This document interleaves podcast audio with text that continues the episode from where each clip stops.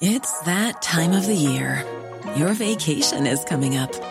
You can already hear the beach waves, feel the warm breeze, relax, and think about work. You really, really want it all to work out while you're away. Monday.com gives you and the team that peace of mind. When all work is on one platform and everyone's in sync, things just flow wherever you are. Tap the banner to go to Monday.com.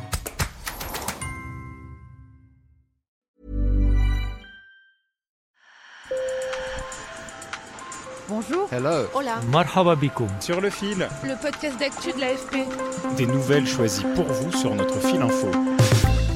Le Venezuela a vu son économie se dégrader au cours des dix dernières années et les sanctions économiques internationales aggravent la crise et la misère. À Caracas, la capitale vénézuélienne tristement connue pour avoir le taux de criminalité le plus élevé du monde, les écoles sont contraintes de former leurs élèves à se protéger en cas de fusillade.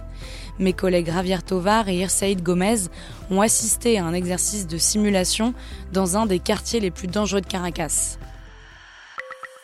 Sur le fil.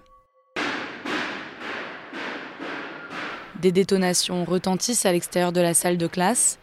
Tous les enfants se jettent au sol et se couvrent la tête avec leurs mains.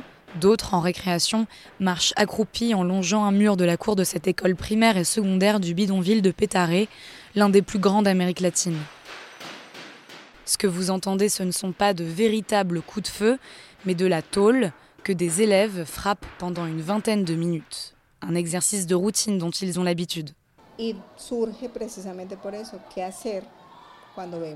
Nous avons mis en place ces exercices parce que nos enfants peuvent malheureusement se retrouver dans un conflit armé sans savoir comment réagir, par manque de connaissances. Ils peuvent être pris entre les balles et il est essentiel pour eux d'apprendre à réagir en cas de besoin. Yannette Maraima est la directrice de l'école Manuel Aguirre. Quelques jours avant cet exercice, une fusillade entre gangs à proximité de son école avait entraîné la suspension des cours. Et dans deux mois, un autre exercice de simulation aura lieu. Nous sommes une communauté vulnérable où la violence est notre pain quotidien. Tout comme nous enseignons à lire et à écrire, nous devons donner aux enfants des outils pour qu'ils puissent se protéger ici ou à la maison. À Petare, la violence entre bandes de trafiquants de drogue est tellement commune que les enfants savent distinguer le type d'arme en fonction de la détonation, ainsi que la distance approximative du coup de feu. Yvonne Gonzalez est la directrice d'une autre école du quartier, Jesus Maestro, et ces exercices sont très utiles selon elle.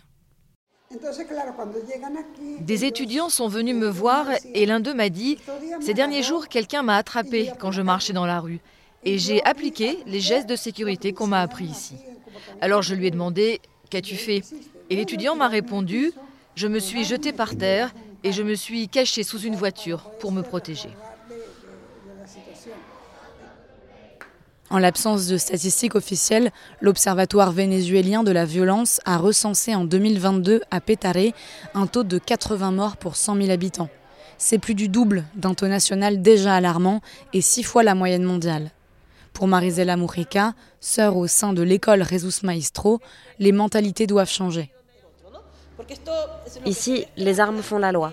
C'est pour ça que nous devons nous battre, pour que les enfants ne voient pas les choses de cette façon.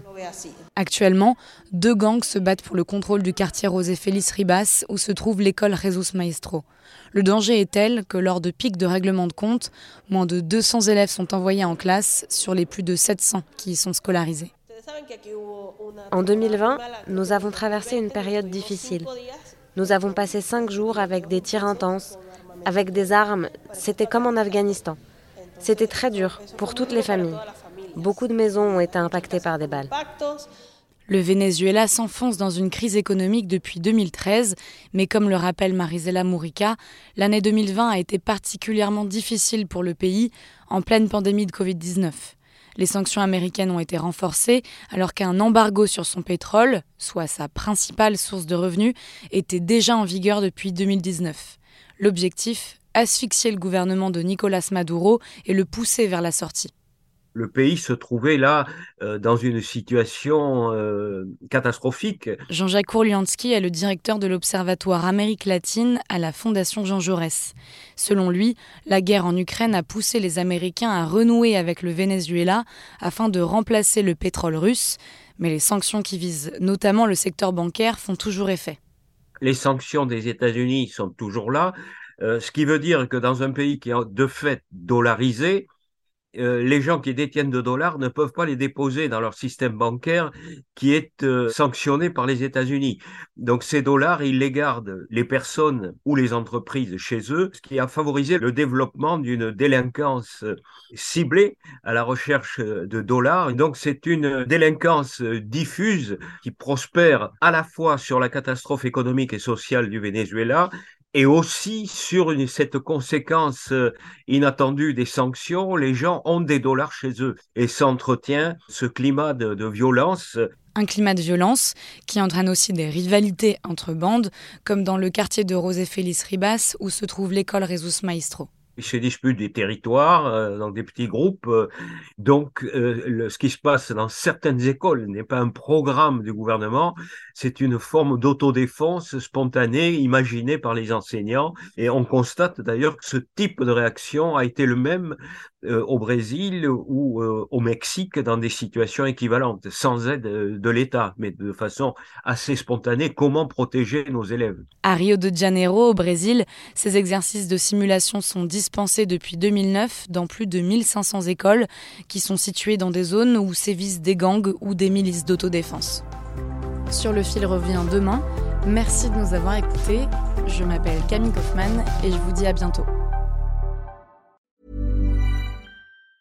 Ever catch yourself eating the same flavorless dinner three days in a row? Dreaming of something better? Well, HelloFresh is your guilt-free dream come true, baby. It's me, Kiki Palmer. Let's wake up those taste buds with hot, juicy pecan crusted chicken or garlic butter shrimp scampi. Mm. Hello Fresh. Stop dreaming of all the delicious possibilities and dig in at HelloFresh.com. Let's get this dinner party started.